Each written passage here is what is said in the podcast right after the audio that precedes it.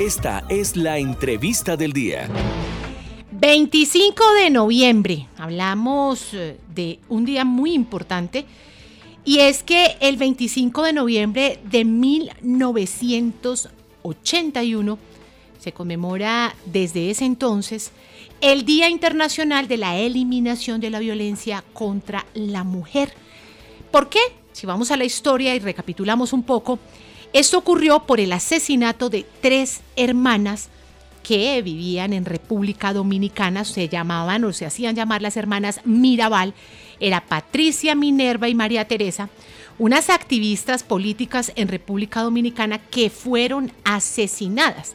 Y desde ese entonces, entonces, valga la redundancia, en el mundo se conmemora el Día Internacional de la Eliminación de la Violencia contra la Mujer. Sin lugar a dudas, la Policía Nacional es protagonista en estos temas debido a que tiene un andamiaje muy robusto para la atención a las mujeres en Colombia y con todo lo que ocurre diariamente y con todas estas nuevas dinámicas sociales, por supuesto, pues la Policía Nacional todos los días innova y avanza para prevenir las violencias contra las mujeres. Y tengo el gusto de saludar a la coronel Carolina Cáceres. Ella es la coordinadora nacional de la estrategia de la Policía Nacional para la atención a la mujer, familia y género. Coronel Carolina, mil gracias por atendernos, es un gusto saludarla. Gracias, buenos días para todos y para todos los oyentes. Usted maneja un tema muy sensible y no menos importante y es el de la violencia de las mujeres.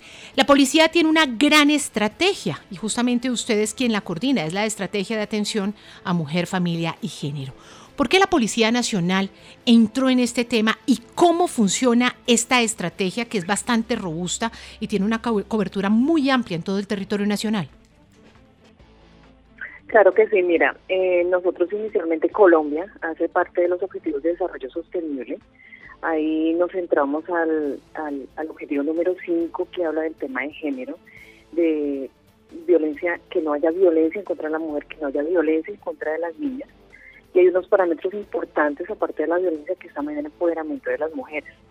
Es así como eh, nosotros hacemos parte de una de las 14 estrategias de la Policía Nacional, la Estrategia de Atención a Mujer, Familia y Género, creada en el año 2015, eh, después del lamentable suceso que también pasa por Rosalía Celi en que tuvimos una pérdida brutal y se crea también la ley de feminicidio y se crea la estrategia de atención y nosotros hacemos parte pues con un andamiaje importante eh, que pues también me gustaría contarte más adelante.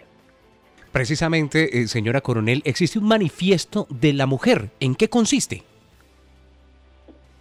Sí, mira, eh, el día martes lanzamos el manifiesto de la mujer, nos acompañan autoridades de gobierno, la Consejería de Presidencia para la Equidad, eh, hacemos parte con dos fundaciones, con la Fundación también Acción Interna y con la Fundación Tejiéndonos. ¿Qué hacemos ahí? Eh, nosotros hacemos un manifiesto que significa un compromiso, más allá de nosotros como institución Policía Nacional con el tema de prevención, un compromiso de que la ciudadanía se comprometa a denunciar, que no podemos omitir los casos, que tenemos que seguir luchando en contra de esta eliminación de violencia en contra de la mujer y que el silencio puede acabar con las vidas de las personas. Ese es el manifiesto como tal eh, hacemos dos despliegues, uno con el tema de la población carcelaria, de trabajar con eh, los uniformes de la Policía Nacional que se encuentran en proceso de reciclaje y hacer unas prendas diferenciales que lo hacemos con acción interna con la Fundación y hacemos con el tema de la Red Nacional de Mujeres Comunales a nivel nacional, que son más de 8.000 mujeres, eh, con el tema distinto de trabajar con ellas, de mujeres que fueron víctimas y en este momento están en un proceso precisamente de empoderamiento.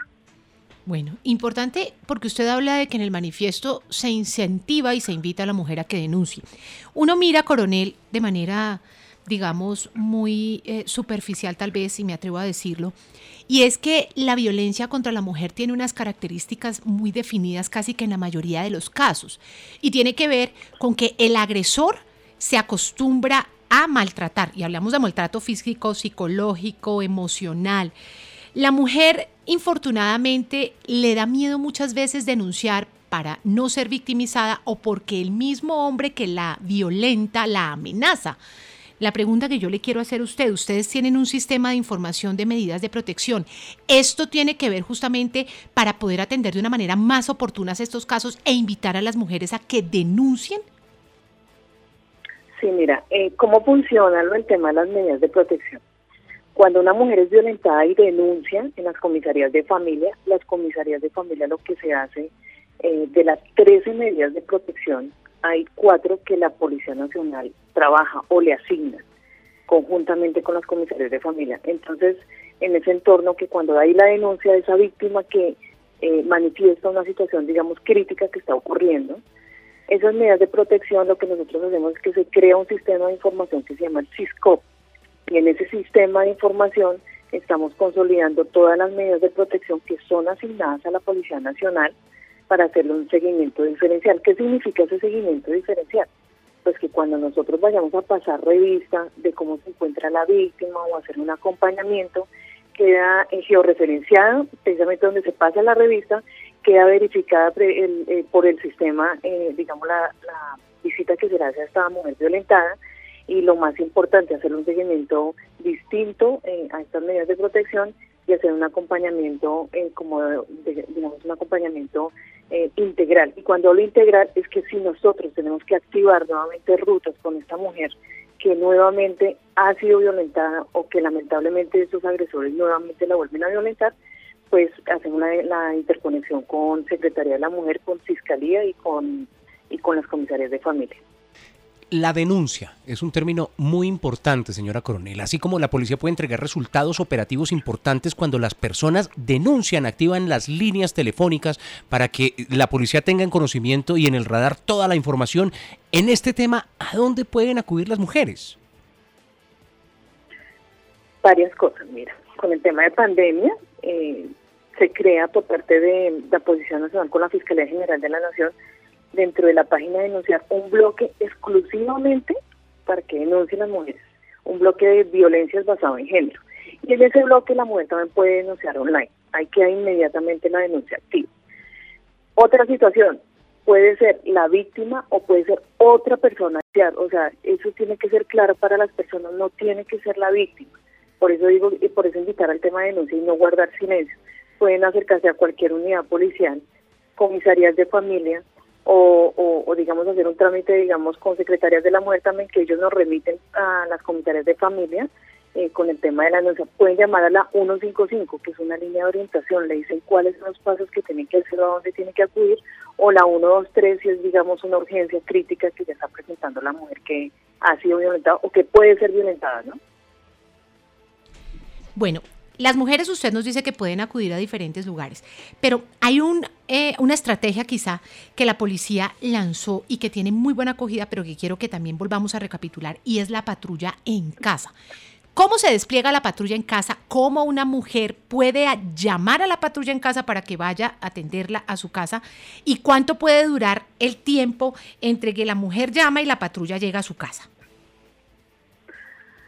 Ahí hablamos del tema de patrulla en casa como una consolidación de equipos, que es el modelo nacional de violencia comunitaria por cuadrantes, policía judicial y las seccionales de protección que manejan con el tema de infancia, adolescencia de niños, niñas y adolescentes. Se hace un acompañamiento a las casas, se va y se golpea a las casas, se les cuenta cuáles son las rutas de atención, a dónde pueden llamar, a dónde se pueden comunicar. E igualmente cuando las mujeres llaman, digamos, a la línea 123, lo que se hace es una priorización de los casos con los con el tema de violencias basadas en género. Eh, estos resultados han sido importantes. Mira, nosotros lo empezamos con temas de pandemia por la falta de locomoción que tenían las mujeres y la baja denuncia que se presentó, digamos, en esos tiempos.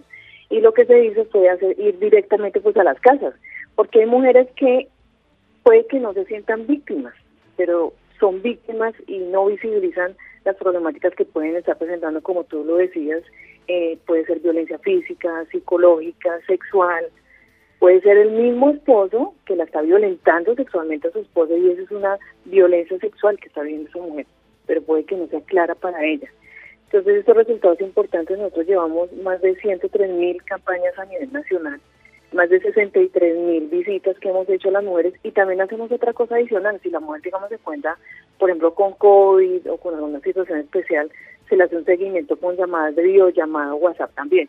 Entonces, también otros canales que hemos eh, abierto para tener una atención también especial con todas las mujeres que, que son violentadas. Hablemos ya para finalizar de la capacitación que reciben nuestros uniformados para atender este tipo de casos, coronel, porque muchas mujeres a veces dicen que son revictimizadas, que tal vez no se les presta la atención en el momento en que ellas están denunciando que pueden estar en riesgo, que no se tomaron las medidas a tiempo y que por eso desafortunadamente muchas terminan eh, eh, siendo, digamos, muertas a manos de sus, de sus eh, violadores o, de sus esposos o sus compañeros sentimentales. La policía, ¿cómo capacita a nuestros uniformados para atender casos de esta categoría que son bastante sensibles y que por supuesto también, pues para las mujeres son muy difíciles muchas veces de denunciar? Sí, mira, nosotros que hemos hecho desde el mes de enero, bajo una hoja de ruta de la Subdirección General de la Policía, eh, hemos hecho, hemos ido a todos los departamentos y metropolitanos a capacitar a las auxiliares de policía y a profesionales de policía con el tema de rutas de atención. Llevamos más de 1.800 capacitados a nivel nacional. Seguimos trabajando porque la Policía Nacional, de mano de la Dirección Nacional de Escuelas, construye el seminario taller de transversalización con enfoque de género y rutas de atención de violencia basada en género, eh, fortaleciendo las capacidades que nosotros tenemos. Eh, eh, es importante también recalcar que nosotros como la estrategia manejamos dos ejes, un eje que es el tema de atención a la mujer y el otro eje que es el tema de un fortalecimiento de las capacidades y habilidades de los profesionales de policía para aplicar en el servicio el enfoque de género. Entonces llevamos más de 1.800 capacitados, es una fortaleza importante a nivel nacional y seguimos trabajando en el tema de capacitación para mejorar nuestras capacidades en las atenciones de las víctimas y activar las rutas de atención de la, de la manera prioritaria como debe ser. Nos acompañó la señora coronel Carolina Cáceres, coordinadora nacional de la Estrategia en Atención a Mujer, Familia y Género de la Policía Nacional. Señora coronel, muchas gracias. Hasta una próxima oportunidad y sobre todo de poder conocer todo este amplio, de esta amplia capacidad que tiene la policía para esta atención de violencia. Es un feliz día. Muchas gracias a todos y por favor no olviden, si usted se siente amenazada, violentada, denigrada, denuncie, denuncie porque no pueden omitir las cosas y también sus redes familiares no omitan la información porque definitivamente eso sí salva vidas.